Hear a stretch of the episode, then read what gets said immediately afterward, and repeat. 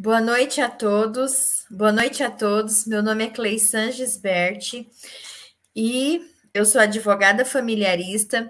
Estamos aqui na Semana Jurídica na Rádio Conexão na Cidade e hoje a nossa convidada especial é a doutora Ângela Jimenez, que vai falar sobre o tema alienação parental, como tentar evitar. Então, só um minutinho, nós vamos falar sobre a, Lei 12.318 de 2010, falando sobre alienação parental. Então, a nossa convidada especial de hoje, doutora Ângela Jimenez, ela é juíza titular da primeira vara especializada de família e sucessões de Cuiabá, Mato Grosso. Foi presidente do IBTFAN de Mato Grosso por três mandatos é graduada pela Faculdade de Direito da Pontifícia Universidade Católica de São Paulo, PUC. É especialista pela Faculdade Estácio de Sá, Rio de Janeiro. Foi por vários anos capacitadora do projeto GEP Jurisprudência da Igualdade, desenvolvido pela ANAM, Associação Nacional dos Magistrados e Internacional Associação of Homem Judices. Nossa, meu inglês está ruim. Professora universitária, lecionou e coordenou projetos junto às faculdades de Direito da Universidade Federal de Mato Grosso e Unicem, Universidade do Centro-Oeste. Lecionou também na Escola Superior do Ministério Público de Mato Grosso, na Escola Superior do Tribunal Regional do Trabalho da 23ª Região e Escola da Magistratura de Mato Grosso, EMAN. Foi fundadora do Movimento Nacional de Direitos Humanos e representante regional do Centro-Oeste por seis anos consecutivos. Representou o Brasil na luta pela implementação implantação dos direitos humanos perante instituições humanalistas, partidos políticos e governo da Alemanha pós-guerra. Nosso currículo é extenso. Coordena atualmente o projeto Revisitando o Direito das Famílias, em Mato Grosso, proferindo palestras, minicursos, elaborando artigos, dentre outras atividades. Em abril de 2014, elaborou a cartilha sobre alienação parental do Tribunal de Justiça do Mato Grosso. É palestrante sobre direito das famílias. Foi expositora na audiência pública sobre a aplicação da Lei da Guarda Compartilhada, realizada na Câmara dos Deputados Federais, o STJ, em 22 de 10 de 2015. Então, eu falei um pouco do currículo da nossa convidada especial hoje, doutora Ângela Jimenez, juíza, está aqui nos concedendo né, a sua presença e vai, vai nos passar um pouco do seu conhecimento. Doutora, eu quero agradecer o convite e quero avisá-los também que vocês podem seguir a doutora Ângela Jimenez no Instagram, Ângela Jimenez com dois Z no final. Eu vou colocar aqui nos comentários o Instagram da doutora Ângela Jimenez e o Facebook. É Ângela Jimenez também, doutora? Sim, só Ângela Jimenez. Só com um Z? Com um Z só. Só no Instagram que são dois Zs. Dois Zs. Então tá, doutora Ângela, a senhora está com a palavra. Fique à vontade. Muito obrigada, boa noite a todas e a todos. Quero inicialmente agradecer esse espaço precioso de debate, de comunicação, agradecer a doutora Cleissan, tão querida, minha amiga, que tão generosamente me, me convidou para estar nesta oportunidade, agradecer ao Benilton, agradecer à Rádio Conexão na Cidade e, dizer como estou feliz de participar de uma semana jurídica aberta para toda a população. Isso é maravilhoso, a rádio está de parabéns, porque é um veículo que alcança todas as comunidades, independentemente do seu grau é, de estudos, seu, da sua situação socioeconômica. Então, é a democratização da informação. E fico muito feliz de poder participar desse projeto, de estar nesta noite, num momento tão delicado que vivemos, falando de um tema que é tão importante para todas as famílias, que é a questão da alienação parental. Então, inicialmente, eu gostaria é, de falar um pouco é, o que é a alienação parental. Alienação parental é toda forma de interferência de um adulto ou de uma pessoa sobre uma criança e um adolescente para que ela rejeite, para que ela deixe de gostar de um outro parente, quase sempre um genitor. Então, é, no Brasil, o Brasil é, é, um dos poucos países que tem uma lei específica, a doutora Cleissan já, já falou, que é a Lei 12.318.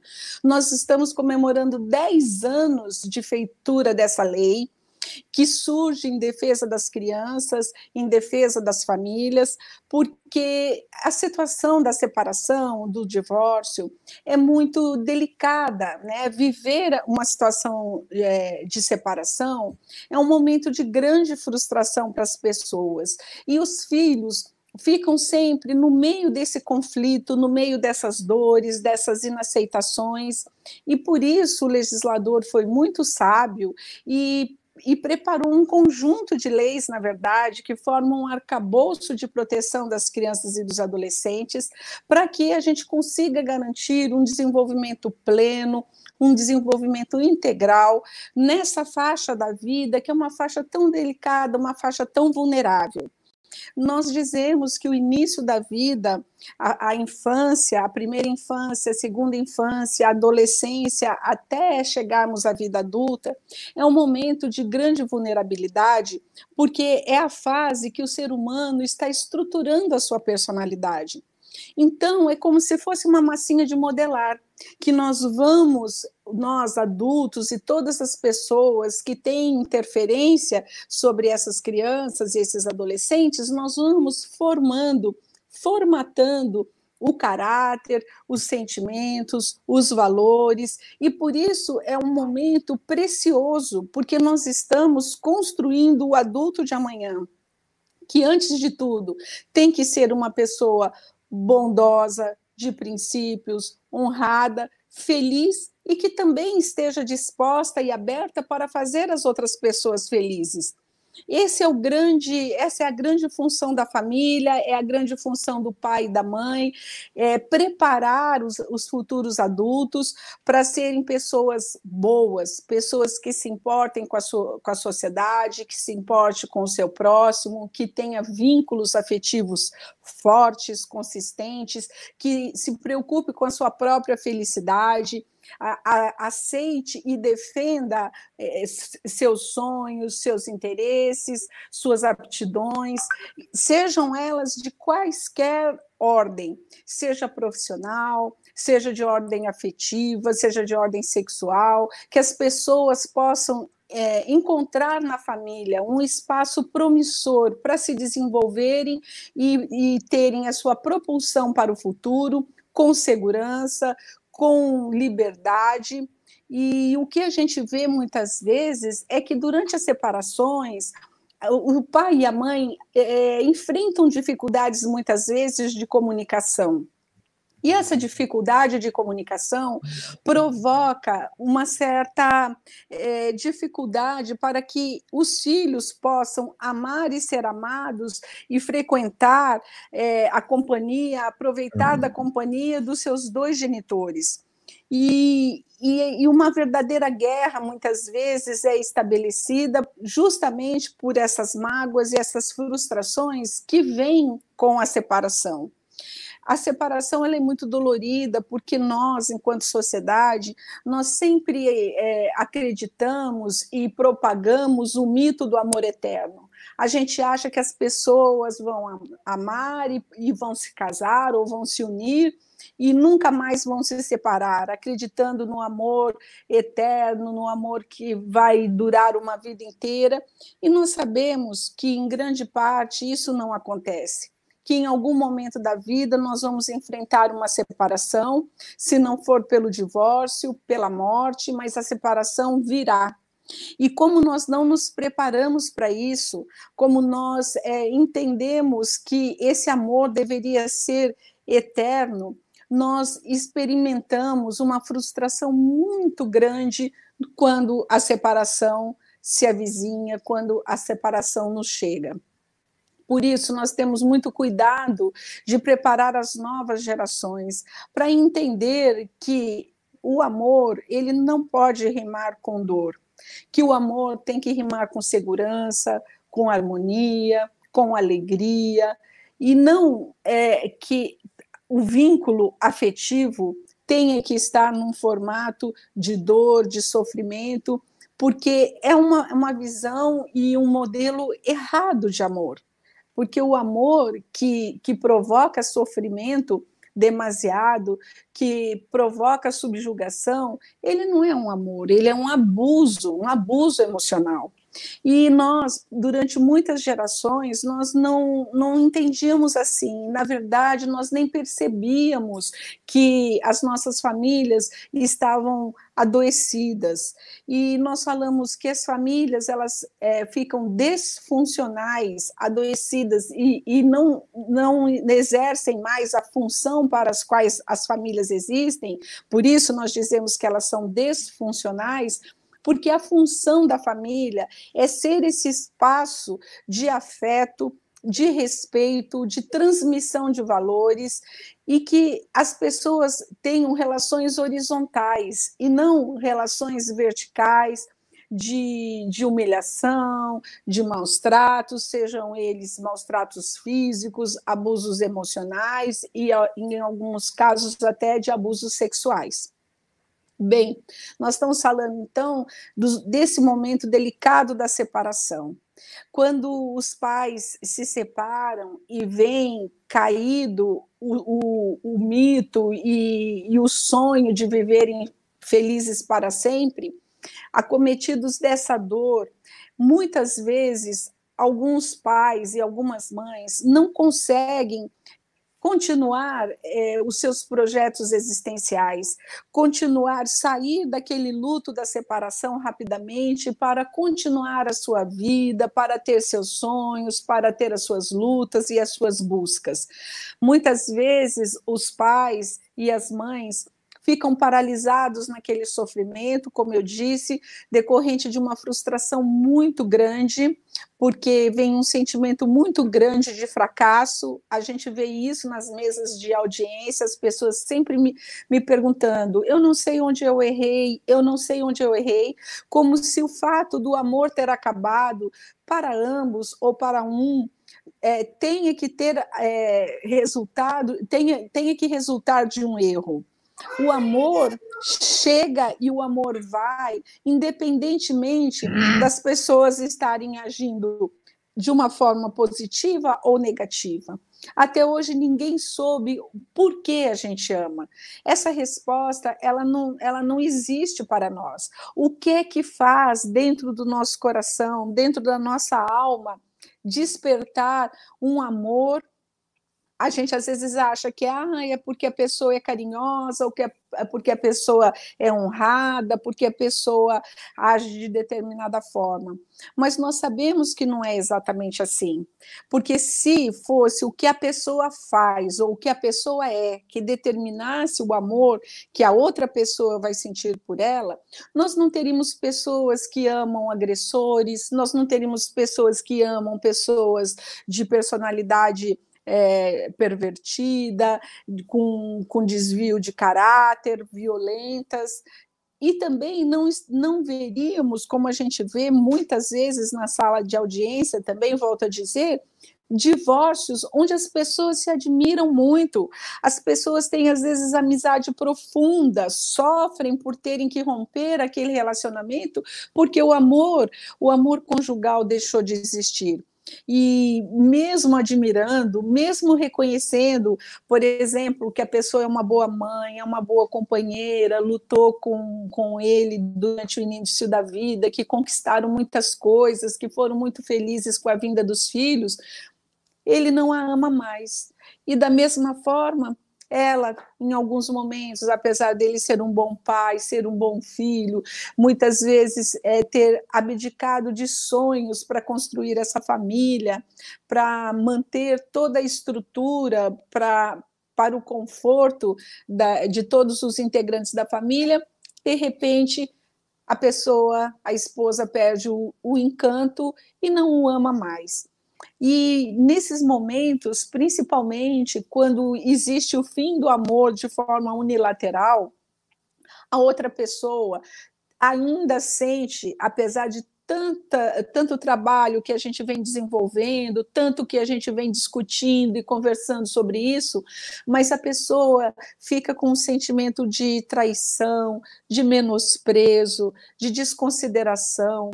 E quando as, as pessoas se sentem assim, em alguns casos, pode acontecer delas perderem o interesse por todas as outras áreas da vida. Tudo ficar como numa névoa escura fria, sem sonhos, sem, sem ânimo. E quando as pessoas perdem esse sentido da sua própria existência, pode acontecer uma coisa muito perigosa, que é colocar nos seus filhos a única forma de gratificação e de realização. Essa é a pior situação que as nossas crianças podem experimentar. Eu vou aqui exemplificar me referindo às mulheres e às mães, porque essa é uma grande maioria ainda que a gente vê nas demandas judiciais, porque ainda, mesmo com a guarda compartilhada já sendo lei expressa, ainda se tem culturalmente o entendimento de que as mães são mais importantes para os filhos no seu desenvolvimento do que os pais. Esse é um outro mito muito perigoso, o mito é, do amor materno, como se o fato de nós termos nascido mulheres, que isso já faz com que nós sejamos boas mães. Na verdade, nós somos mães a partir do momento que nos construímos, nos formamos como mães, e também os pais essa formação, essa preparação para a paternidade, para a maternidade, ela é cultural, ela é a partir do que a sociedade nos coloca como sendo nossas funções e papéis. E por isso a gente fala tantas vezes que a nossa sociedade ainda traz em si muito machismo, muita subjugação das mulheres, muita desproporção na divisão do trabalho doméstico e também na divisão do cuidado com os filhos, porque, como eu disse, é, a maternidade, a paternidade, a conjugalidade são todos fenômenos sociais e por isso eles vêm a partir do que a gente entende culturalmente como adequado. Então, quando a gente diz que é a cultura que nos forma, o que, é que a gente quer dizer com isso? O que é essa cultura? O que é a cultura que nos faz ser mãe e, faz, e nos faz ser pais? E nos faz ser esposas, esposos, irmãos? O que é essa cultura? A cultura nada mais é do que a transmissão de valores. Por isso que a gente é quando diz nós temos uma sociedade racista, nós temos uma sociedade machista, nós temos uma sociedade homofóbica, transfóbica. Quando nós dizemos isso, ao mesmo tempo que é desalentador, na medida em que a gente reconhece que a gente só é assim porque nós fomos ensinados a sermos assim, fomos ensinados a sentirmos esses preconceitos todos, a menosprezar aqueles que são iguais a gente, mas que por algum motivo a gente aprendeu que são diferentes. Quando a gente se sente entristecidos por, por, eh, entristecidos por olharmos para esse passado, ao mesmo tempo nasce dentro dos nossos corações a esperança de um mundo diferente. Porque se a gente aprendeu daquela forma, e se a gente só é assim porque a gente é resultado da cultura, e a cultura é a transmissão de valores, se nós fomentarmos, se nós experimentarmos valores mais elevados, valores mais humanitários, mais democráticos, mais igualitários, mais fraternos, nós podemos então mudar a sociedade. Não é uma fatalidade, nós não precisamos acreditar que isso é fatal, que somos assim e permaneceremos assim.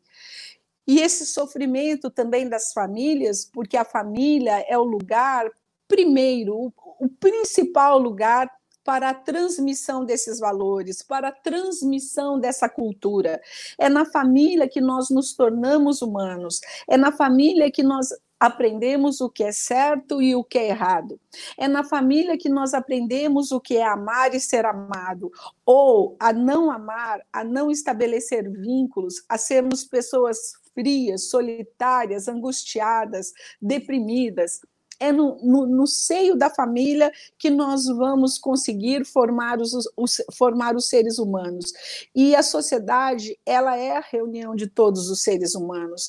Então, quando a gente sonha com uma sociedade diferente, a gente então precisa trabalhar para que o ser humano seja diferente para que nós é, façamos de verdade que o espaço da família seja um espaço de respeito e de acolhimento porque, como eu disse, a família é a nossa primeira relação com o mundo. Eu trabalho com o direito das famílias há muito tempo.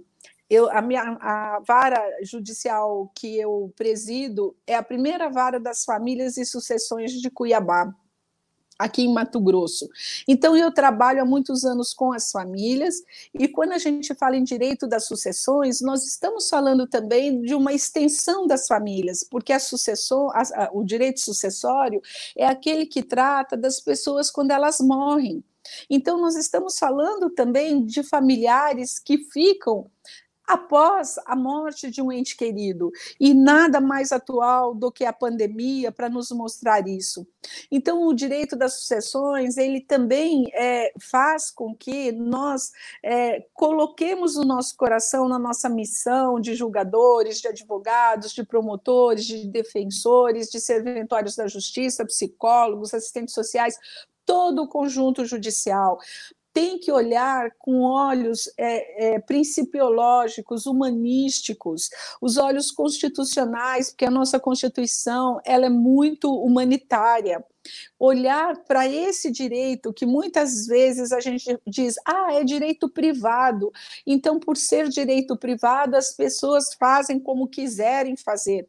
Sim, nós acreditamos que, no, no, âmbito das famílias, o Estado deve intervir o mínimo possível, que nós possamos é, ter os formatos de família a partir dos projetos de felicidade de cada um dos seus integrantes.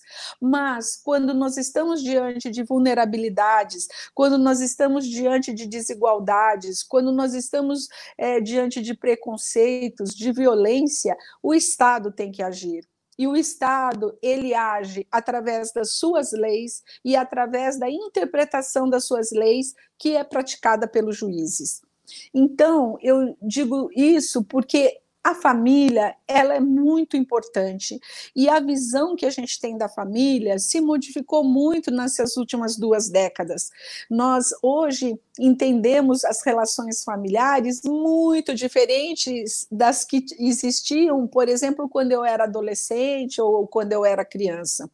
Eu sou é, eu sou uma pessoa que vivi na minha infância e até no início dos meus estudos uma situação onde o divórcio não era permitido, onde os filhos tidos fora do casamento não eram reconhecidos, não tinham nenhum direito, nem ao menos ao sobrenome, não tinham direito à herança, não tinham direito de serem é, protegidos, cuidados, acolhidos por seus pais e por suas mães, simplesmente porque não havia uma relação de casamento.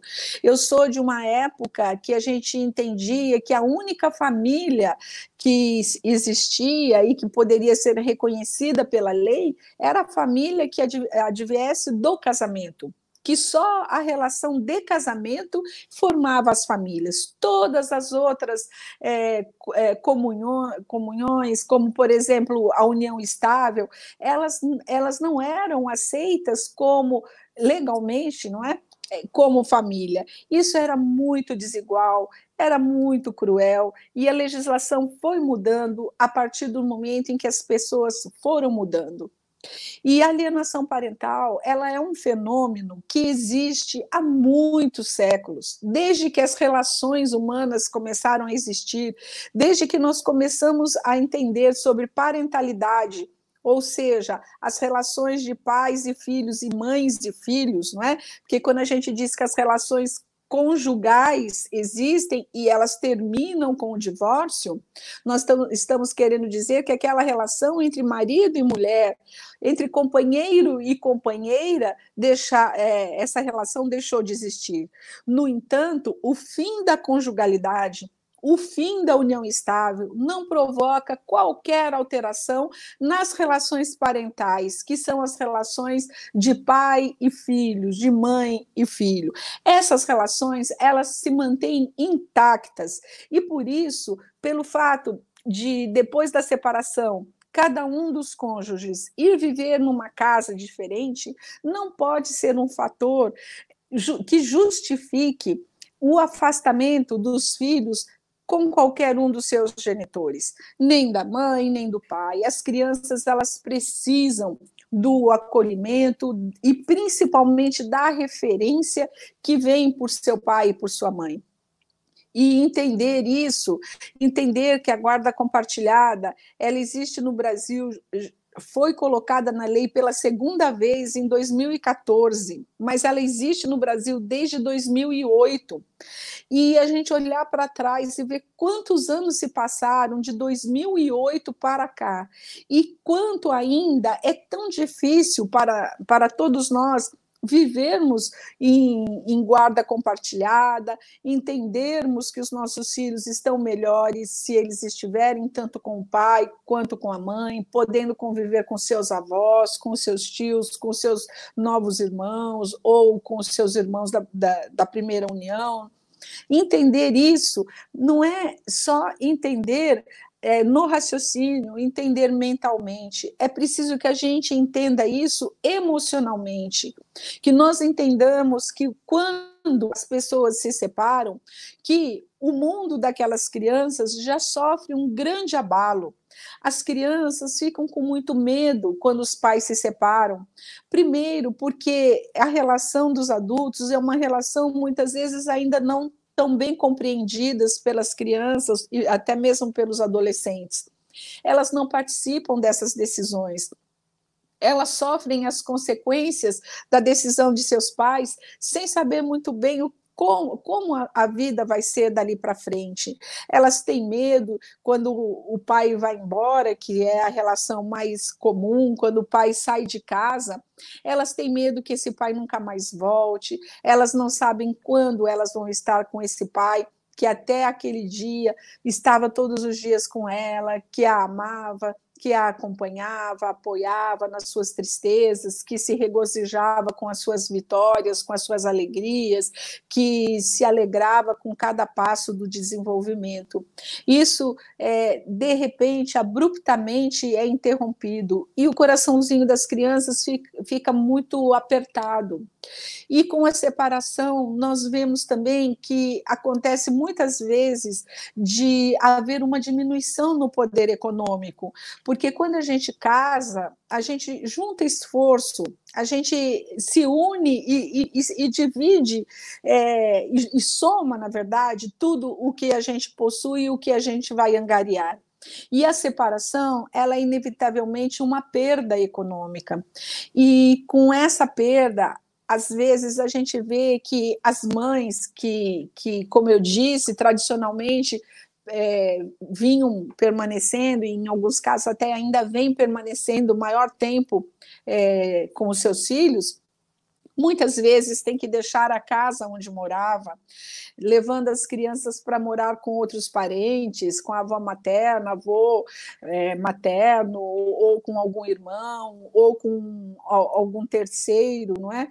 para para poder dividir essas despesas. Então a criança, ela sai da sua casa, ela sai dos seus pertences, ela sai do conforto de onde ela vinha se desenvolvendo para ir para um outro ambiente, um ambiente novo, com outras pessoas, com outras relações, com outros costumes, né? Se submetem a um novo a um novo mecanismo, é, presenciando muitas vezes as, a dor direta dessa mãe, que em alguns momentos pode, podem não ter emprego, não ter é, é, estrutura para suportar essa situação.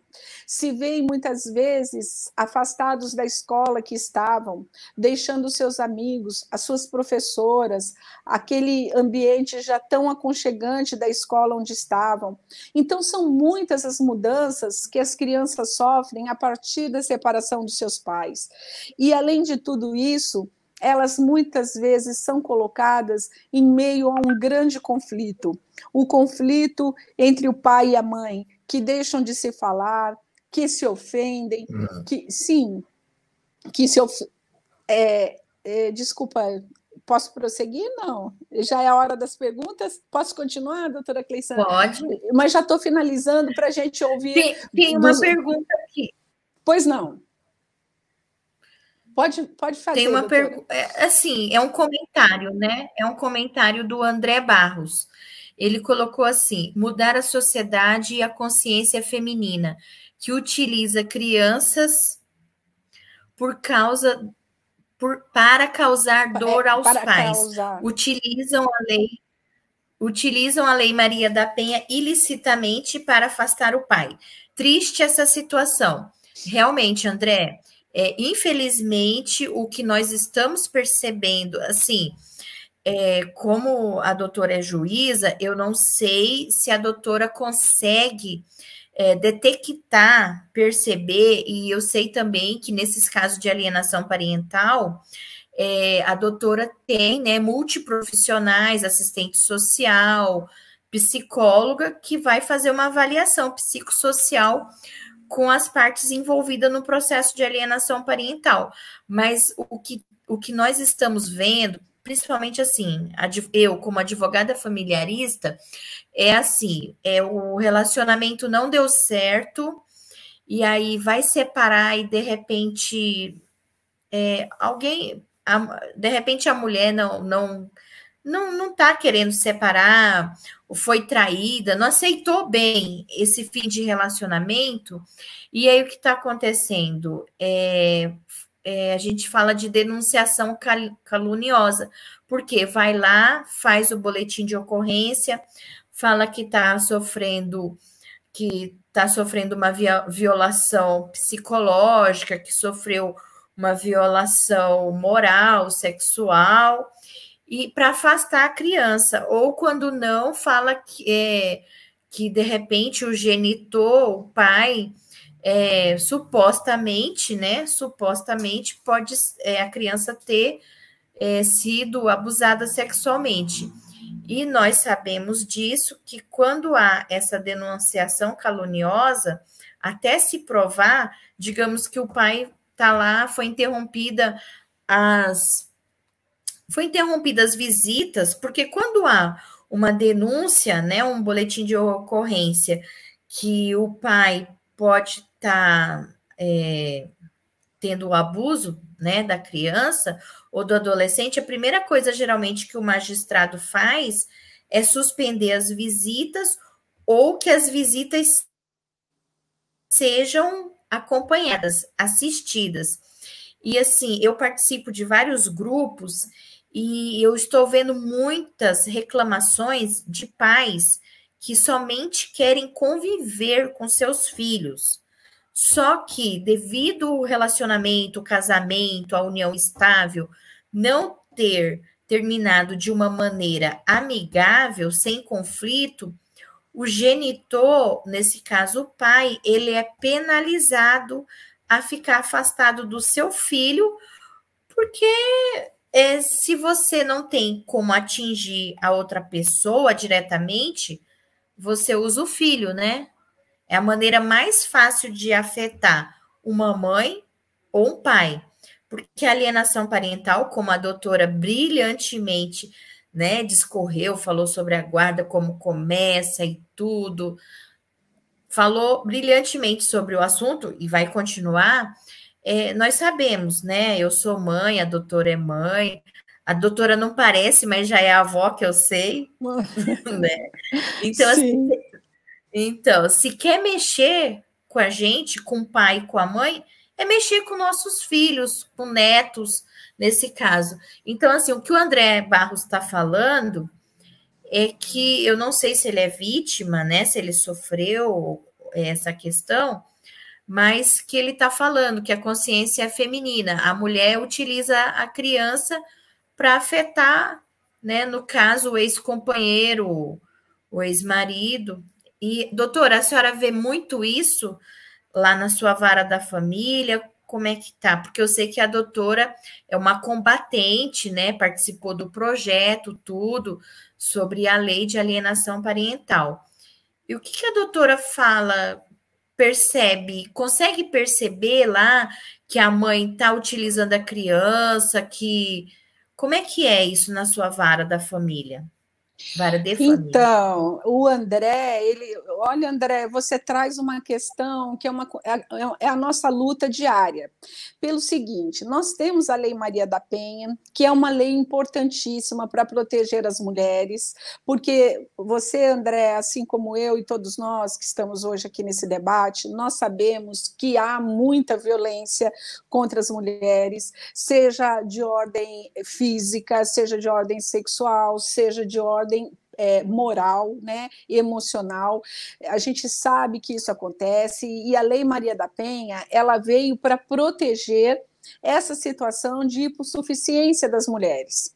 E a lei de alienação parental, de combate à alienação parental, ela veio também para proteger as crianças e proteger também os genitores, porque a lei de combate à alienação parental, ela não é uma, uma lei é, que defende o gênero, ela não é, ela não é uma lei voltada às mulheres ou voltada a um gênero aos pais ou às mães. Ela é uma lei afirmativa de direitos das crianças, porque eh, nós sabemos, desde que o direito começou a dialogar com a psicologia, com a psiquiatria, com o serviço social, as outras áreas que nós dizemos agora a interdisciplinariedade, nós fomos aprendendo que o ser humano ele precisa tanto do pai como da mãe e que o pai e a mãe têm momentos do desenvolvimento infantil que são momentos muito preciosos e que as crianças precisam tanto de um como de outro para poder se estruturar e seguirem é, corretamente a, a, vida, respeitando as leis, respeitando o, o, próximo, respeitando os idosos, tendo valores de igualdade, como eu vinha dizendo, e tantos outros. Mas acontece que a lei fria, ela não resolve o problema da sociedade. Por quê? Porque precisa que quem interprete esta lei, que somos todos nós do sistema judicial, e em último caso o Poder Judiciário, que esse, esse intérprete possa ser ágil, possa ser rápido, para poder distinguir o que é verdade do que é uma mentira. Porque assim como existem é, homens violentos, existem aqueles que lutam pelos filhos para terem o direito de cuidar desses filhos, de amá-los, de ampará-los. Mas quando chega uma, uma denúncia, por exemplo, de que um pai é, é violento ou que um pai é um suposto abusador, o que o sistema judicial faz? Qual é a única resposta? Eu não digo a única, mas a primeira que a gente vê na grande maioria acontecer simplesmente o afastamento imediato daquele suposto é, agressor. E e esse afastamento, vamos dizer, ele até é compreensível, porque se a criança está em risco, então é preciso que a gente afaste o risco para que o processo possa caminhar, as provas possam ser produzidas e se chegar a uma solução final, se era verdade ou se era uma acusação falsa. Ainda para esses que entendem que o afastamento imediato é a primeira coisa que tem que ser feita, eu não vou entrar nessa discussão, porque na minha vara a gente tem uma outra metodologia que, se der tempo, eu gostaria de, de contar para todos. Mas vamos admitir que essa seja a primeira providência que a gente entenda como necessária para que a criança seja protegida. Se eu afasto um pai, eu tenho, enquanto juíza, que ter a responsabilidade de ser rápida na produção dessas provas, de ir a fundo para descobrir se isso é verdade ou se isso é apenas um argumento para afastar o pai, como eu dizia, por uma dor mal resolvida no coração daquela mãe, daquela avó materna, ou, ou de quem quer que seja, ou de um padrasto nós, é, das varas de família, nós trabalhamos com duas situações, com urgências e com importância. Todos os processos são importantes, todos, mas nem todos são urgentes. Urgentes são aqueles que colocam o direito de qualquer pessoa, e principalmente das crianças e dos adolescentes, em risco. Então, um, um processo que trata de alienação parental, ele tem que andar rapidamente, as provas têm que vir rapidamente. E não sou eu que estou dizendo isso pela experiência que tenho a grata alegria de poder fazer esse trabalho que eu amo tanto, que é o trabalho jurisdicional.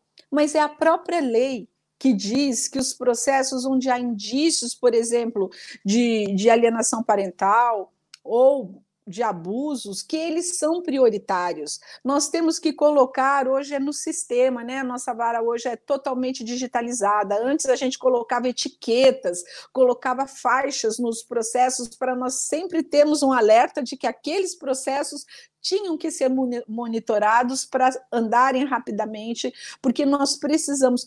Porque assim, André, quando há uma acusação, é, por exemplo, de abuso sexual, já não importa mais se esse abuso realmente ocorreu ou se ele é uma mentira. Nas duas hipóteses, a criança está sendo vítima de violência, ela está em risco.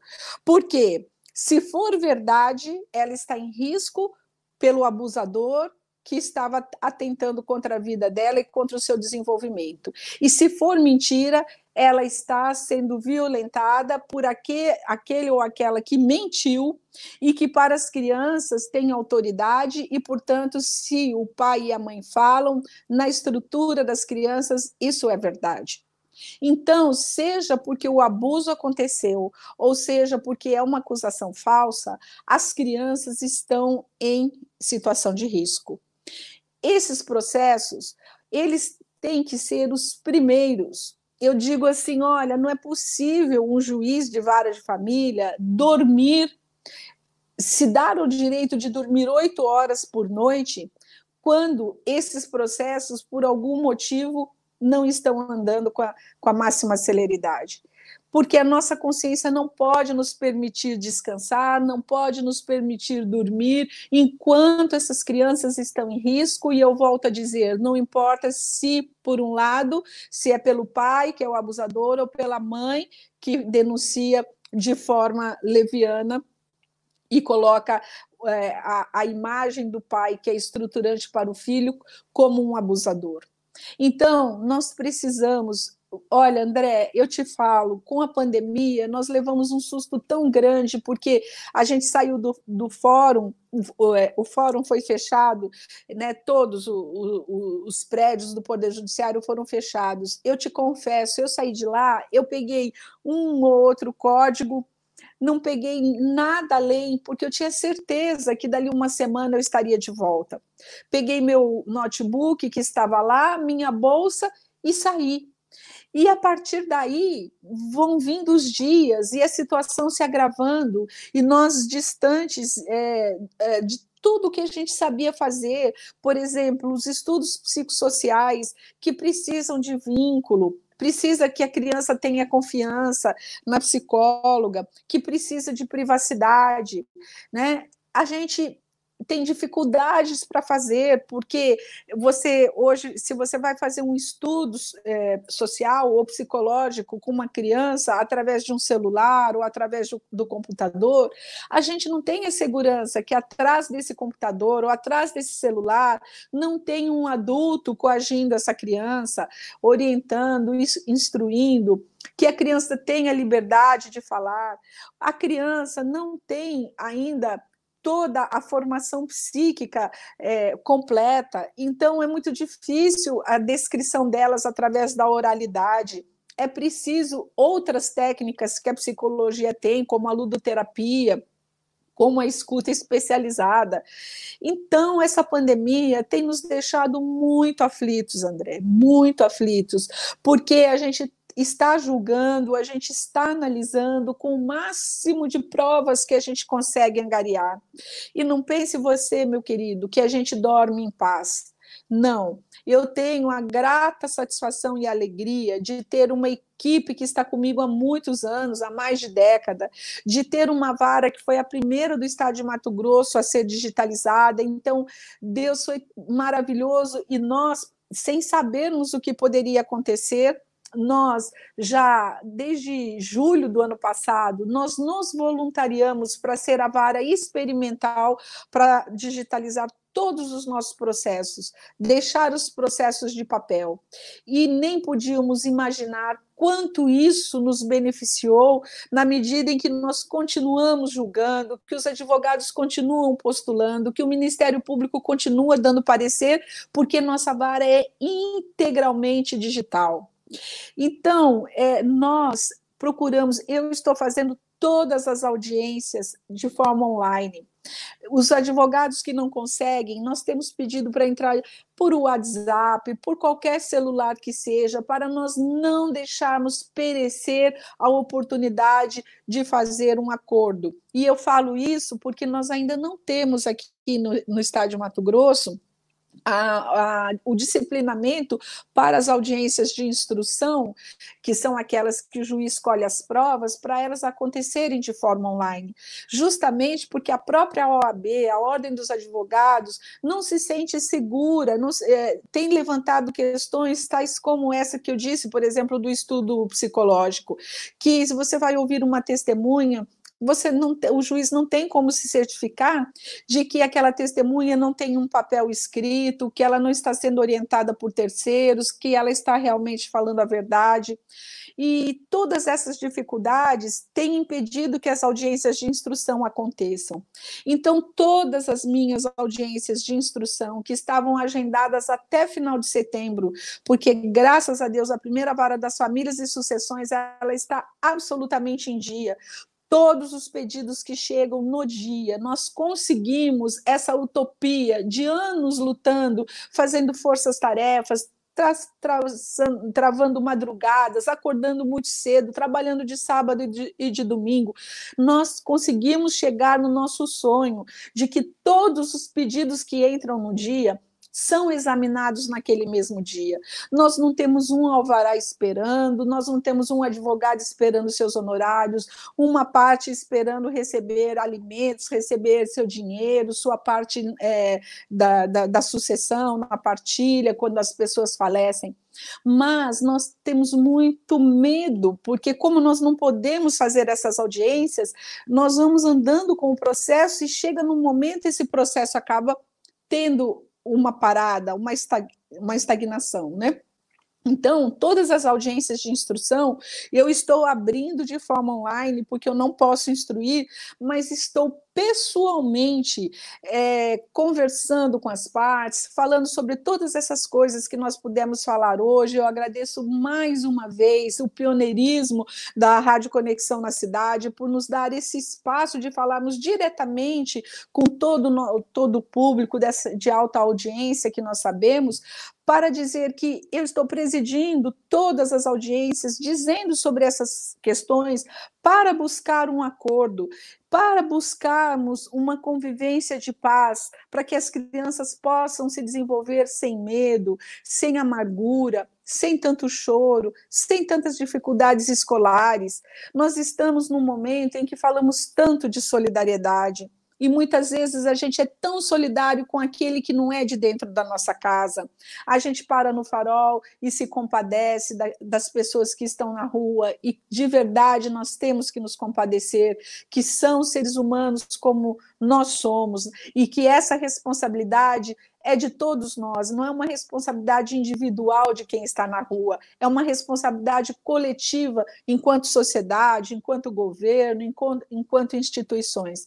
Mas eu sinto que muitas vezes o nosso coração transborda de amor, de piedade com as pessoas que nos são estranhas, com pessoas que é, a gente não, não, sabe nada sobre a história dessas pessoas, nem dos seus propósitos, nem das suas frustrações, e nem dos seus sonhos. E com quem às vezes está dentro da casa da gente, ou que viveu conosco, ou que é mãe do nosso filho, ou pai do nosso filho, nós temos tão pouca comiseração. Nós vivemos numa contenda que não termina, uma contenda que, é, que, que coloca nossos filhos, nossas crianças em risco. Nós vivemos em conflitos que vão fazer marcas que muitas vezes nem mesmo a psicologia vai conseguir conseguir sanar é, quando essas nossas crianças se tornarem adultos e adultas. Nós estamos fazendo muitas, é, é, estamos forjando muitas pessoas com muita dificuldade de amar, com muita dificuldade de adequação no social, no coletivo, pessoas egoístas, pessoas individualistas, pessoas que realmente não têm o coração flexível. E nós precisamos mudar. Nós precisamos mudar e não é só no discurso. Nós precisamos trabalhar dentro de nós todos, por exemplo, a igualdade, o respeito às pessoas pela forma como as pessoas pensam e são. Nós precisamos ter espaços onde nós mulheres também possamos estar para dar a nossa contribuição, como nos espaços da política, precisamos falar, como trouxe o André aqui, dizendo da má interpretação que se tem muitas vezes da Lei Maria da Penha, mas que por isso não significa que nós tenhamos que revogar a Lei Maria da Penha, porque ainda existem muitas pessoas que precisam dessa lei para se proteger. Assim como nós estamos vendo uma campanha tão grande para revogar a lei de combate à alienação parental, ainda que haja uma outra decisão que interprete mal essa lei, ainda assim não é motivo suficiente para deixar uma legião de crianças e jovens que são filhos do divórcio, desprotegidas, desamparadas, alijadas do convívio com seus pais, por exemplo. Nós não podemos é, querer e, e imaginar que seja aceitável termos pessoas pela metade pessoas que não sejam plenamente acolhidas, pessoas que não são protegidas, porque com certeza serão pessoas inseguras. E pessoas inseguras são pessoas agressivas. E pessoas agressivas são pessoas infelizes, porque ninguém consegue conviver, conviver bem e trazer tudo de melhor que o amor pode trazer com pessoas que não têm um bom relacionamento, com pessoas que não suportam a frustração, que não conseguem é, ter empatia, se colocar no lugar do outro, entender das dores do outro. Eu postei ontem na minha, no meu Instagram e agradeço demais a doutora Cleissan ter falado do meu Instagram. Gostaria muito que quem nos ouve, que quem assista essa live, possa ir lá para o Instagram, que é Ângela Jimenez, igual da Luciana Jimenez, mas com dois Es. Eu brinco que eu sou igual a Luciana Jimenez, que ela é minha prima feia, e que nós todos demais, os, os outros Jimenez, somos todos bonitos, na é verdade e ir para o meu Instagram para nós termos essa oportunidade de continuarmos esse diálogo. E eu, eu postei ontem, antes de ontem, já não me, não me recordo do meu Instagram, uma frase que achei tão apropriada para os nossos tempos em direito das famílias, que dizia assim: se coloque no lugar do, do outro, mas tome cuidado, isso pode doer. E é verdade nós precisamos entender que o que corta a nossa carne, corta a, a, do outro. E se dói em nós, dói também no outro. E que nós possamos reconhecer de verdade, genuinamente, que toda resposta a ser dada tem que ser a resposta do amor. Seja como venham as questões, as perguntas, as indagações, os atos, seja como for que eles nos venham, carregado e trazendo é, dores, violências, mas que nós possamos responder com amor, porque nós estamos sendo referências dos nossos filhos, nós estamos ensinando os nossos filhos a serem flexíveis ou inflexíveis, a terem comiseração ou a serem pessoas frias que, des, é, que desprezam o outro. É a partir do que nós mostramos para as nossas crianças é que nós vamos ter os adultos de amanhã. Então, essa é uma grande responsabilidade entre nós. E aqui estou de frente do relógio, vejo que meu tempo já está é, se, se esgotando, mas eu queria deixar uma última mensagem para todos nós nesse momento de dor, de sofrimento, de tantas mortes, de tantas dificuldades, que a gente possa viver em família de forma respeitosa. Que o fato de dessas crianças, das nossas crianças, terem duas casas, a casa que ela tem com o pai, a casa que ela tem com a mãe, não, não, não, não, faz com que seja necessária a, o conflito, a disputa, fazer as crianças terem é, esse, é, é, esse compromisso de lealdade com um dos dois, desprezando o outro genitor, passando a, a não desejar mais conviver com esse outro genitor, e em alguns casos até a odiar esse outro genitor. Nós precisamos resolver as nossas dores, as dores dos adultos. Nós precisamos derrubar os muitos mitos, como eu disse no início do nosso encontro, diminuir o nosso, é, é a nossa idealização. Nem tudo é só bom ou só mal. Nós temos em nós e a vida tem em si coisas que são boas e outras que não nem tanto. E nós precisamos aprender a passar por tudo isso sem que isso nos deforme, sem que isso nos faça pessoas rudes, sem que isso nos faça pessoas vingativas, pessoas más, pessoas que desprezam os sentimentos mais sublimes e a razão primeira de nós estarmos vivendo é, juntos, porque somos sociedades. Nós temos que lembrar: o ser humano é um ser social, precisa viver em grupo. A pandemia tem nos mostrado como é difícil ficarmos em isolamento, porque a nossa essência, a nossa vida é uma vida em comunidade. E por isso, eu desejo a todos e a todas que me ouvem agora que bênçãos sejam derramadas na vida de cada um e de cada uma. Bênçãos de saúde, bênçãos de alegria, bênçãos de bom ânimo, bênçãos de paz e de amor, para que todos os corações sejam aquecidos com o amor, que é a fonte primeira de transformação e que nós possamos nos entender, que nós possamos nos respeitar, que nós possamos nos apoiar para que nossas crianças floresçam, para que nossas crianças cresçam felizes, amadas, seguras, amorosas com todos, respeitosas com todos, porque a vida é passageira.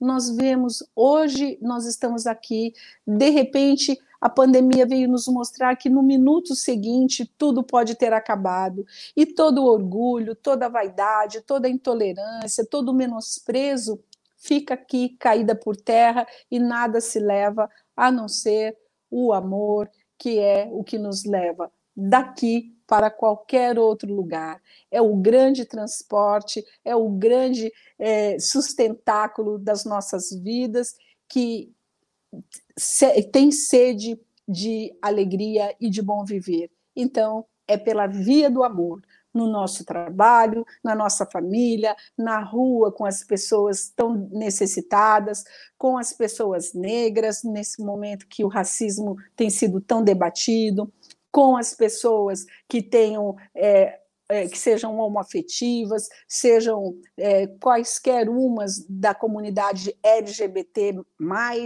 né? que nós derrubemos a transfobia, que as pessoas sejam respeitadas, que a gente pare de, de brigar para que as pessoas possam usar os, o banheiro é, é, daquele que ela se sente mais confortável e muitas vezes não com o sexo que ela nasceu, porque a estrutura física da pessoa não faz a pessoa. Nós não somos o que o nosso físico é. Nós não somos sequer o nosso pensamento. Nós somos muito mais do que isso. Nós somos a comunhão, a conjunção de todas as nossas vivências, de todas as nossas experiências. Então, que nós possamos fornecer propiciar às nossas crianças e aos nossos jovens um espaço muito mais acolhedor, muito mais amoroso, para que elas possam resultar desse esforço comum de amorosidade, de igualdade e de, de respeito.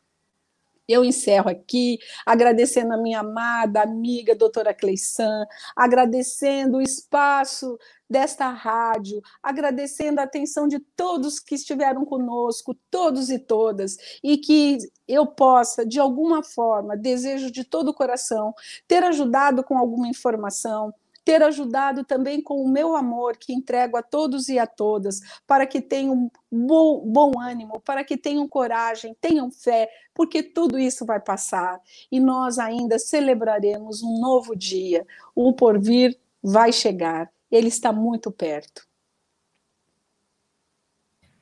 Amém. Sabe as palavras, doutora Ângela Regina. Agora, só que não acabou ainda, porque ainda tem duas perguntas aqui para serem feitas. Sim, Olha pois aqui, não. ajudei muito. Ângelo Maquiel, ajudei muito, senhora juíza. Eu não sei se ele está falando que a senhora conhece ele ou ele está falando que ajudou. Ângelo. Eu acho que as suas palavras o ajudou bastante. Ai, tomara que seja. Olha. Ângelo Maquiel. Ângelo, te abençoo daqui com toda a força do meu coração, viu? Muito obrigada. Recebo com carinho suas doces palavras. Muito obrigada. Ajudou. Ajudou, ele está falando que as suas palavras ajudou. Ah, que bom. É um bálsamo, né? As suas palavras é um bálsamo para nossa alma. São palavras assim amorosas, são palavras que acalmam o coração, né? Principalmente daquela pessoa que está aflita, que de repente está passando por uma situação dessa, e é difícil li lidar com uma situação dessa. Tanto é, quem o, o alienado e o alienador, porque eu acredito que dependendo do grau de alienação, porque nós temos várias fases, né? Nós temos vários graus de alienação. Se um grau leve, eu acredito que tudo bem, ainda dá para viver, ainda dá para ter um relacionamento com aquele genitor, né, que está sendo afastado. Agora, se a alienação já for de um grau grave, às vezes aquele restabelecimento do convívio com o genitor ou a genitora, porque a alienação parental não é só a mãe que faz com o filho, o pai também pode fazer, o, a madrasta, o padrasto, os avós, né? Então, assim, a alienação é, parental é, é um dos genitores ou algum familiar, né, parente, que vem a denegrir a imagem do outro genitor né, de quem aquela criança, aquela criança está sobre a guarda da mãe, a mãe é a guardiã. E o pai, no caso, ele não detém a guarda da criança, mas ele detém o poder familiar e ele tem a obrigação de fiscalizar, né?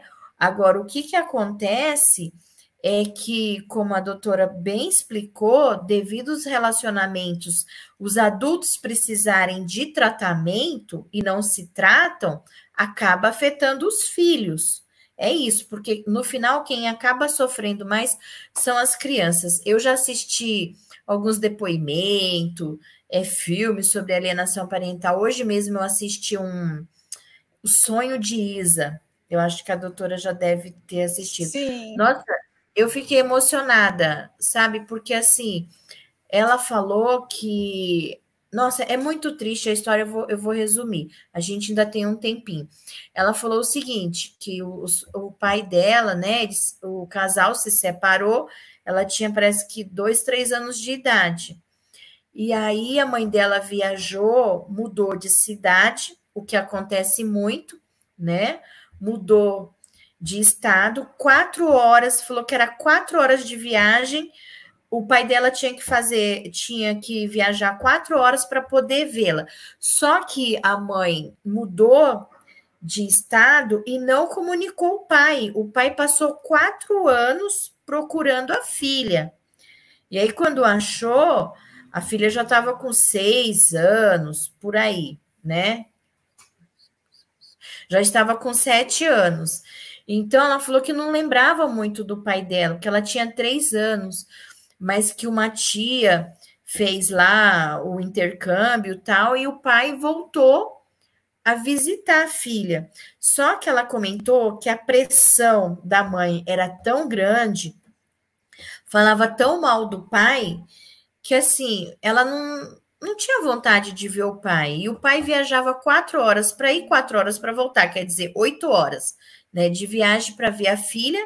E ela falou que toda vez que o pai dela chegava e visitá-la, a pressão era tão grande que a genitora fazia sobre ela que ela não via a hora do pai ir embora, porque ela ficava se sentindo mal, se sentindo pressionada.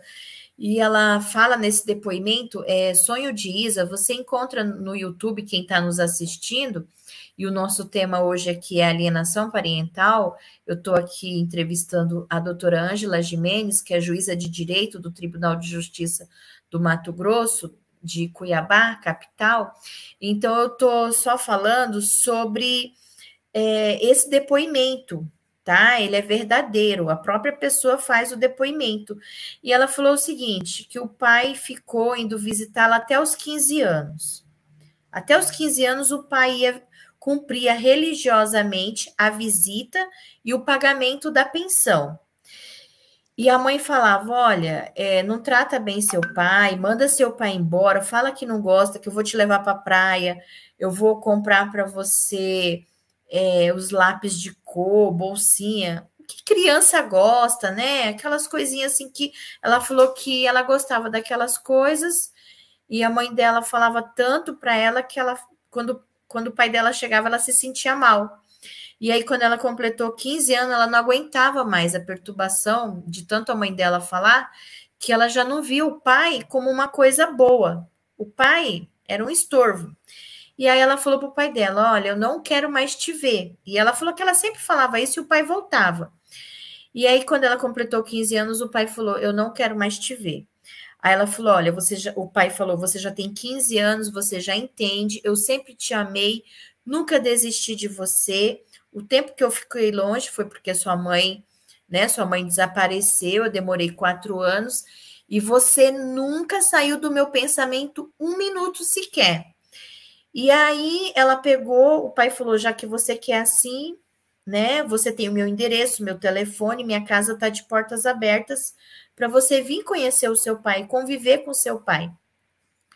Aí ela pegou, falou que o pai dela não foi mais, porque ela falou que não era para ir, e de toda vez ele fazer esse sacrifício todo e não tinha resposta, ele não foi mais. E aí, quando ela tinha 25 anos, 23 anos, ela resolveu procurar o pai e não encontrou o pai. E aí ela sempre tem uma tia, né? Sempre tem uma tia na história. Aí encontrou a tia, irmã do pai dela, e aí a, a tia falou que o pai tinha falecido há 10 anos. Então parece que o pai dela, acho que ela tinha 25 anos. O pai dela faleceu no ano que ela falou que não era que não queria mais que o pai fosse ver, diz que ele teve um infarto, né, um infarto fulminante. Eu acho que foi de desgosto, né? Não sei, de tristeza. Eu acredito que a pessoa possa morrer de tristeza. Eu acredito, né? E aí que aconteceu, doutora? Ela disse que a tia falou que o pai dela tinha morrido há 10 anos, exatamente o tempo foi na época que ela falou que não queria mais ver o pai. E a tia falou que comunicou a mãe do falecimento do pai dela. Só que a mãe nunca falou e aí ela estava falando o seguinte, que ela estava com 25, 26 anos, ela estava dando aquele depoimento, mostrou a cara, para ver se salva outras famílias, se outras mães assistam aquele vídeo lá no YouTube e que pensem melhor, porque ela falou bem assim: eu não tenho meu pai, eu, eu sei que meu pai era bom, porque eu sei que ele nunca desistiu de mim. Minha mãe falava horrores, mas eu, como é que eu vou pensar horrores de um homem que nunca desistiu de mim, nunca me desamparou, entendeu? E não só porque ele pagava pensão, porque ele viajava. Eram oito horas de viagem, quatro para ir, quatro para voltar. É porque você, você, você ama a pessoa. Você não vai fazer isso só para dizer, ó, oh, eu sou um bom pai. Não. Larga tudo. Às vezes a pessoa tem dificuldade financeira, tá passando, né? Mas você vai lá ver seu filho, sua filha. E ela falou o seguinte: que ela não tinha um pai, que ela vivia uma tristeza muito grande e que ela também não tinha mais a mãe, porque ela, ela não queria mais falar com a mãe, ela não conseguia perdoar a mãe. Então, assim, a mãe dela estava viva, mas para ela é como se a mãe dela não existisse mais, porque a mãe dela tirou o direito e a oportunidade dela conviver, ter uns momentos com o pai dela, porque o pai dela faleceu e ela não pôde viver não pôde ter o convívio com o pai. Aí ela falou: meu pai faleceu, eu nem fiquei sabendo, e eu não falo com a minha mãe porque eu não consigo perdoar minha mãe. Ela falou: hoje eu sou uma pessoa triste, em depressão, e tipo assim, não consigo me relacionar, difícil. Então, olha só, doutora Ângela. Que tristeza. Estrago, que tri... Não, eu fiquei assim, eu, eu fiquei... nossa, eu fiquei me sentindo mal, porque eu falei, gente, olha, e a gente sabe que tem pesquisas que isso causa depressão, suicídio, mutilação, que a pessoa não consegue ter um relacionamento estável, né? Afeta profissional, afeta tudo. Então eu falei, gente, às vezes a pessoa não tem noção, ela tá ali só querendo prejudicar porque ela se sente prejudicada, mas isso, como eu falei, isso o adulto tem que resolver. Ele tem que resolver com o outro, vai fazer uma terapia, sei lá o que, que, que vai fazer, inventa alguma coisa, mas não vai fazer isso com a criança. Eu sou totalmente a favor da guarda compartilhada. Eu sei que o ser humano é cheio de falhas, não tem ninguém perfeito, mas nós temos que proteger as crianças. Eu, como advogada familiarista, às vezes eu tô ali do outro lado, né, com um colega que, às vezes o colega, ele, assim, ele só quer brigar, né, não sei. E aí eu falo, colega, olha o seguinte, o, o nosso foco aqui é a criança. Vai ser melhor para a criança?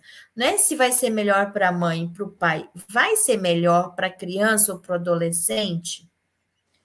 Doutor, se o senhor me provar que vai ser melhor, que essa criança vai ser feliz, vamos, vamos fazer um, um teste, né? Vamos fazer um acordo aqui, um pré-acordo, se essa opção, né? De repente, porque assim, é, o juiz ele, ele, é, ele fica tendo lá as informações que é passada, né? Que o advogado coloca no papel e eu às vezes, por exemplo, numa guarda compartilhada, que não tem um, um processo junto de alienação parental, às vezes está ocorrendo alienação, mas às vezes o, a outra parte, por questões financeiras, ele fala, doutor, eu não tenho condições, né, de mais esse outro processo. Às vezes vai para a defensoria pública e também não passa na triagem, porque a defensoria pública, se eu não me engano, é 40% do valor do piso do INSS, do que a pessoa ganha na aposentadoria. Eu acho que é 5 mil e pouco. Se eu não me engano, dá uns 2.450 reais. Então, se você ganha 3 mil, 3.500, é, a defensoria já não te fornece um, um, advogado aqui em São Paulo, entendeu? Um advogado é, conveniado. Então, eu penso assim, o fato de você ganhar 3 mil reais, sei lá, você às vezes paga mil reais de pensão, 600, você tem outra família. Eu, eu não sei, assim, eu acho que essa triagem deveria ser melhor avaliada. O fato de você ganhar 3 mil reais, a pessoa ah, não é hipossuficiente. Mas quem não diz? Quem disse que não é hipossuficiente? A pessoa, ganha, a pessoa pode ganhar 10 mil reais e ainda necessitar de um advogado do convênio. Entendeu? Às vezes você tem lá, você tem cinco filhos, é complicado, não sei. Eu sei assim que eu vejo que fica muitas pessoas desassistidas, porque não passa no convênio, e se você quer um advogado capacitado, você tem que pagar, né, doutora? Não tem jeito. É, trabalhar de graça é complicado, né? Principalmente o advogado que depende disso. Todo mundo, né? Todo mundo tem seu salário, trabalha, quer prestar um bom trabalho. Você vai fazer uma capacitação, uma pós-graduação, um mestrado, você vai fazer uns cursos, não é barato, né? Não é barato. Então, assim, é complicado, eu fico. Às vezes eu fico vendo assim, né, situações de outros grupos que eu participo, que eu participo, e às vezes eu vejo as pessoas falando, nossa, é, eu estou com dificuldade, eu estou sofrendo isso, isso, mas eu não tenho condições de pagar um advogado. Eu sempre falo, procura a defensoria pública, né? que para ajudar os hipossuficientes. Mas, doutor, eu queria lhe fazer uma pergunta o seguinte: é, sobre a guarda compartilhada. É, os juízes eles gostam de fixar um domicílio. Geralmente é o domicílio da mãe, né? Mas é, eu queria saber por que, que não pode ser os dois, fixar os dois domicílios, já que a guarda é compartilhada, é, divisão igualitária, né? De tempo equilíbrio para ambas as partes, para ambos os genitores, por que, que não pode ser fixado dois domicílios? Aqui em São Paulo, é, eu nunca consegui fixar dois domicílios numa guarda compartilhada. Aí o juiz fala: não, mas a guarda física é da mãe. Ué, mas a guarda física não é dos dois? É, eu... dos dois. Assim, então. Cleisan, é, isso é, vamos dizer, um cacuete jurídico. O que, que acontece? Quando a guarda é compartilhada, bom, primeira questão, quando os pais se separam, automaticamente a criança passa a ter duas casas, dois domicílios. É uma condição inevitável. Por quê? Porque a família se desmembrou. A família não acaba com o divórcio, ela só ganha um novo formato. Então a criança passa a ter duplo domicílio. Por que, que ela passa a ter duplo domicílio? Pelo seguinte, porque como a relação parental, pai, filho, mãe e filho fica intacta, e o Código Civil, no artigo 76, diz que o domicílio da criança é o do, domicílio do seu representante legal. E como ambos são representantes legais da criança, tanto o pai como a mãe. É o que eu penso. Criança, sim, a criança passa automaticamente a ter duplo domicílio. O que gera confusão, o que eu acho que assim que alguns juízes, alguns intérpretes, é, aos meus olhos, com todo respeito, estão totalmente equivocados, é por causa do artigo 1583 do Código Civil. No parágrafo terceiro, o 1583 vai dizer que o juiz definirá a cidade base que melhor atenda os interesses da criança.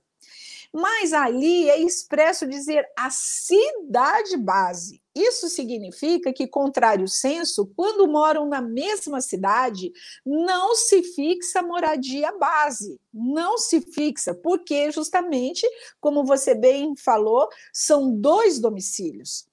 Nós não fixamos o, o, o, o parágrafo do 1583, ele é expresso para dizer a cidade. E por que, que o legislador colocou isso? Ele colocou porque as verbas assistenciais, por exemplo, o SUS, a questão escolar, a, as verbas escolares, as verbas de, de assistência dos CREAS, tudo isso é contado a partir do domicílio. Então, como é em cidade diferente, existem alguns atendimentos assistenciais de saúde, de escola, que são municipais, precisa haver uma definição do domicílio, mas simplesmente por conta de, dessa necessidade é, das políticas públicas. Mas a gente nunca vai fixar uma casa base, um lugar base, quando nós estivermos falando de guarda compartilhada de genitores que moram na mesma cidade mas por conta desse parágrafo terceiro do artigo 1583, algumas pessoas confundem, acham que precisa colocar um único domicílio como sendo domicílio base. Mas isso é um erro muito grande, é um erro muito grave, não apenas por ser um erro jurídico, mas também porque pedagogicamente continua desnivelando o pai e a mãe, como antes acontecia quando a gente falava de direito de visita, tratava o pai como um visitante, não como uma pessoa que convive, né? Como hoje a gente já nem fala mais em direito de visita, porque um pai não pode visitar os seus filhos, o pai tem que conviver com seus filhos. Quem visita é um parente distante, é um amigo próximo, não é? Esses sim podem ser visitantes. Agora, o pai e a mãe precisam conviver com os seus filhos, que significa viver com, conviver, precisa ter rotinas com os filhos, precisa participar dos momentos tristes e dos, dos momentos felizes, precisa ter intimidade para poder orientar, para os filhos terem liberdade para ir contando as etapas da sua vida, para ir tendo esse apoio né, emocional, moral, religioso, estrutural, psicológico, é, material apoio de todas as ordens, até que a gente chegue à idade adulta e as pessoas estejam bem estru estruturadas para seguirem sozinhas a sua vida. Mas realmente a guarda compartilhada, ela tem como pré-requisito o duplo domicílio.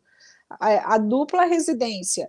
E eu gosto sempre de dizer: não é a casa do pai ou a casa da mãe, é a casa que a criança tem com o pai e a casa que a criança tem com a mãe.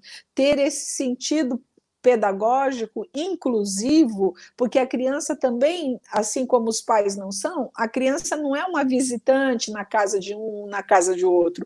Ela é, faz parte daquele núcleo familiar e as crianças, elas, elas se adaptam muito facilmente. Se elas são respeitadas, se elas são amadas, é, é muitas pessoas falam: "Ah, mas vai para a casa de um e volta, e isso pode prejudicar". Não.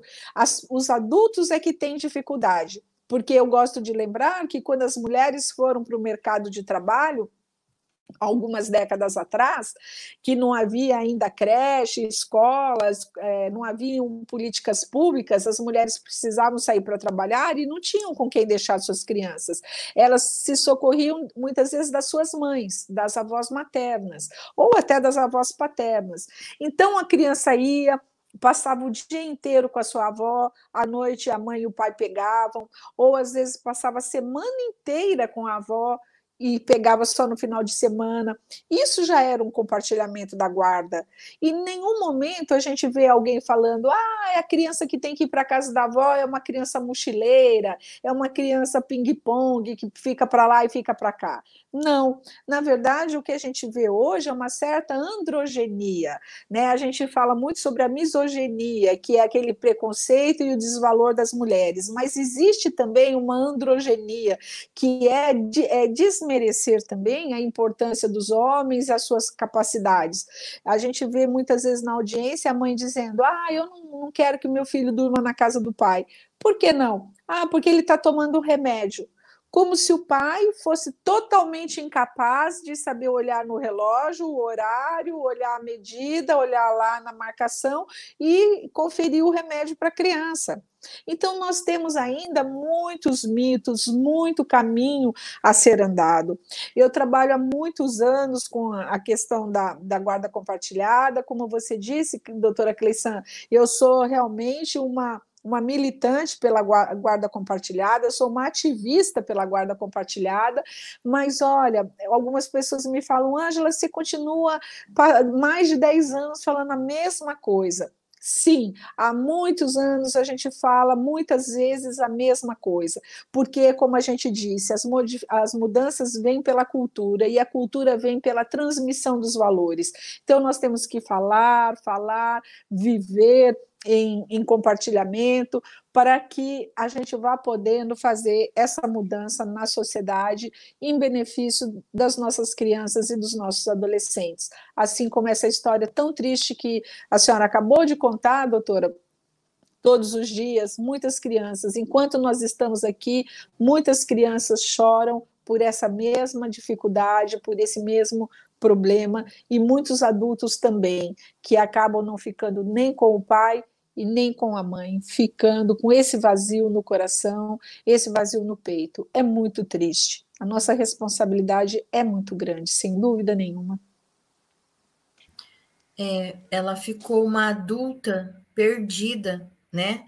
Porque o pai faleceu e a mãe, ela não considera, ela falou: "Não sei quando conseguirei perdoar a minha mãe". É muito triste. Muito Doutora, triste. Olha, Sim. tem aqui, ó, tem vários comentários que a senhora ajudou oh, muito. Eu não consigo ver, que dó. Sim, não se consegue? você puder me contar. Não, ah. aqui na minha tela não aparece, que pena, queria ah, muito. Mas agradeço de você me contar. Ó, oh, a Simone Rocha, advogada, excelente explanação. O Ângelo, senhora juíza, por favor, busque conscientizar os juízes nós, homens que somos pais, sofremos, além da discriminação, sofremos alienação parental. Muitos de nós somos bons pais, mas a discriminação é tão devastadora em nós. É verdade, é, Ângelo. É foi verdade. o que eu falei. Né? A gente luta ah, e é forte. E ele falou aqui que ele é do Acre. Ele falou Olha. o Acre. Ele falou o do Acre, estamos atentos à sua fala. Ah, que lindo! Um abraço para todos e todas do Acre. Que aí possa começar a grande virada em favor das crianças. Eu desejo de todo o coração. Marcela Cabral também está participando. Até hoje, minhas coisas vivem na mala, meu Deus. A guarda compartilhada é a melhor ferramenta para combater a alienação parental. É, às vezes, mesmo com a guarda compartilhada, acaba ocorrendo alienação parental, mas de uma forma leve, porque fica mais difícil, né? Fica mais difícil. A convivência, então, aqui, ela... É, fica mais difícil. É, a Janice Nascimento, muito bom, doutora juíza maravilhosa, oh, parabéns. Um beijo. O que importa é o amor, que a doutora Sim. falou, né? falando sobre o amor. O pessoal está falando muito aqui. Doutora, então, eu concordo, né, sobre essa questão do duplo domicílio, que é isso mesmo, é a cidade. Corretíssimo. Isso. Aí o que, que eu faço? É, eu coloco o seguinte: quando eu tô, quando é um acordo, eu, eu coloco no acordo que, devido o domicílio de ambos os genitores ser na capital, né, do estado de São Paulo, que o domicílio da criança será na, na, na cidade de São Paulo, né? Isso. Na capital porque do estado é onde de São moram Paulo. os dois. Mora ambos os genitores, e, e que é, não pode haver a mudança sem autorização.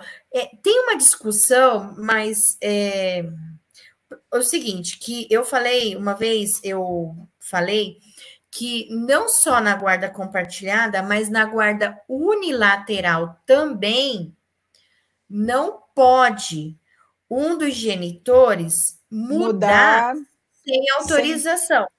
Sem, é, sem Aí, autorização do outro ou autorização judicial, sim. Não pode, então, porque mas... isso pode ser entendido como um, um, um indício alienação. ou uma prova de alienação. Cleissante, deixa eu só te falar uma coisa. Eu estou com um pinguinho de bateria, eu quero ficar aqui até o final, mas se acabar, eu já quero deixar um beijo para todo mundo, dizer ah, tá. que foi maravilhoso. Mas voltando ao que você me, é, o que você estava me perguntando, realmente não pode. A criança não é uma propriedade, não é um, uma extensão da mãe ou do pai. Então, é, se vai mudar de cidade, precisa ser justificado, e se o, o outro genitor não concordar, concordar, precisa buscar ordem judicial demonstrando os legítimos motivos para que o juiz continue também equilibrando essa convivência, mesmo em cidades é, diferentes, porque mesmo morando em cidades diferentes, como nós já falamos antes, a guarda pode ser compartilhada, claro que pode, né? Essa discussão já está superada, assim como também é, antigamente se dizia que não podia haver guarda compartilhada quando o pai e a mãe não se davam bem, quando havia conflito entre eles, que e, não, isso também já ficou, já caiu por terra, é, uma vez que a gente se já pacificou, porque a gente sabe que o momento pós-separação, muitas vezes a gente encontra dificuldades. Se houvesse tanta amizade, tanta, assim, tanto entendimento, talvez nem houvesse a separação. Então, precisa realmente é, ter a guarda compartilhada, independentemente da, dos pais, dos genitores se darem bem. A gente precisa fazer um esforço, os adultos têm que fazer um esforço em prol das crianças. E, como a senhora disse mesmo, buscar ajuda, buscar resolver as suas dores para também ser feliz, porque a pessoa que é feliz, ela não faz mal para os outros, só procura fazer mal para os outros quem está infeliz. Essa é a máxima. Verdade, doutora. Doutora né? Ângela, a senhora é um anjo no judiciário. Oh, o pessoal está o pessoal tá pedindo, falou assim, tá faltando doutora Ângela no Acre, oh. em São Paulo, em Rondônia, em Salvador, em, no Brasil todo. Que Tinha que multiplicar, multiplicar aí mais Olha, umas 30, doutora Ângela. Que alegria, doutora que Angela, honra. Eu quero agradecer o convite. Não precisa me chamar de senhora, pode me chamar de você. Então, também, me chama de você. Vamos combinar nós duas. Eu quero agradecer o convite. Oh, eu quero agradecer a doutora ter aceitado o convite. Foi uma honra tê-la aqui Alegria, no programa Seu Direito na Rádio Conexão na Cidade, nessa semana jurídica. É, eu estou muito feliz, eu, eu acredito que foi bem tranquilo, deu o pessoal que acompanhou teve bastante tempo, a doutora foi, fez a explanação né, do assunto. Então, assim, é, para quem é leigo, deu para entender direitinho, né? Porque a gente também não. Ó, uma hora e meia já, né? Bastante Olha tempo. que coisa boa. Sim. É, porque vai ficar gravado. Quem não conseguiu assistir vai poder assistir depois. Tem vários outros assuntos, outras perguntas sobre alienação parental, mas a gente pode marcar uma próxima live aqui na rádio para falar mais, ou Combinado. de outros assuntos. A doutora tem espaço aqui. Muito sempre obrigada. Que puder e quiser, né? Vai ser a nossa convidada especial. Muito e eu obrigada. quero agradecer, quero agradecer mais uma vez e dizer que eu estou muito feliz e que foi muito produtivo e ajuda muita gente. O Ângelo falou que ele fundou uma associação de vítimas de alienação parental lá no Acre. Olha que coisa boa, né? É, então, parabéns, Ângelo. Tem que a gente é, tem que se unir, debater, levar informação. Doutora Cleisan, quero te agradecer de todo o coração por me convidar mais uma vez. É uma alegria estar com você em todo, em todo lugar. É só me chamar.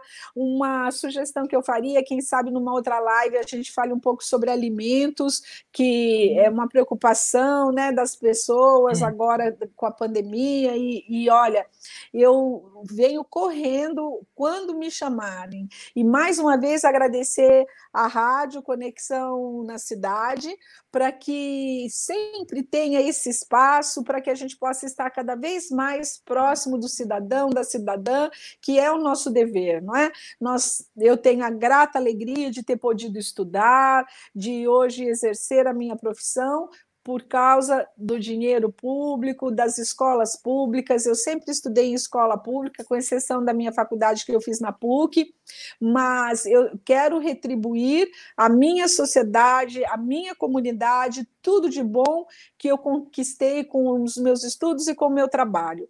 Então, contem sempre comigo. Qualquer hora do dia ou da noite eu vou estar aqui. Eu espero encontrá-los todos no Instagram, encontrar a senhora muitas vezes, doutora Cleisan, uma alegria. Vamos, parabéns, viu? E parabéns pelo seu trabalho, parabéns pela sua disposição, abrindo mão mão do seu descanso, abrindo mão do tempo com a sua família, para estar a serviço de toda a população. Muito obrigada, é uma honra estar em meio a todos e a todas. Eu estou com o coração transbordando. Muito obrigada pelo carinho que sempre todos e todas têm comigo, e esse carinho me faz acordar todos os dias de manhã e dormir bem tarde, porque ele me abastece e eu fico bem animada. Muito obrigada, que Deus abençoe a todos e todas, que todos os sonhos sejam recolhidos no coração do nosso Deus, que tudo de melhor possa recair sobre todos que estão conosco agora e que a gente possa ter uma linda noite de descanso e um despertar maravilhoso com o florescer e o perfume que vem dos céus. Muito obrigada. Amém, doutora. Nossa, eu fico até emocionada. A senhora fala tão bonito. Ah, linda. Ó, a Silvia Almeida deixou uma mensagem aqui. Grata por esta oportunidade de vos ouvir. Ah, Parabéns. Um beijo, Silvia. Ó, vocês que estão nos ouvindo, eu vou estar tá marcando com a doutora Ângela. É que a agenda dela também é muito difícil, tá? Ela é uma pessoa muito importante, muito oh, difícil. Mas, mas eu, eu, vou estar. Tá... Vem, vem. Então tá, doutora, muito obrigada. Obrigada, obrigada por seu querida. Tempo, também por estar, tá, né, dispondo do seu tempo aqui com a gente. E eu espero que todos vocês tenham gostado. Boa noite e fiquem com Deus. Amém. Uma boa noite. Um beijo grande para todos e todas. Tchau. Boa Muito noite. obrigada. Um beijo, doutora. Tchau. Tchau. Fiquem com Deus.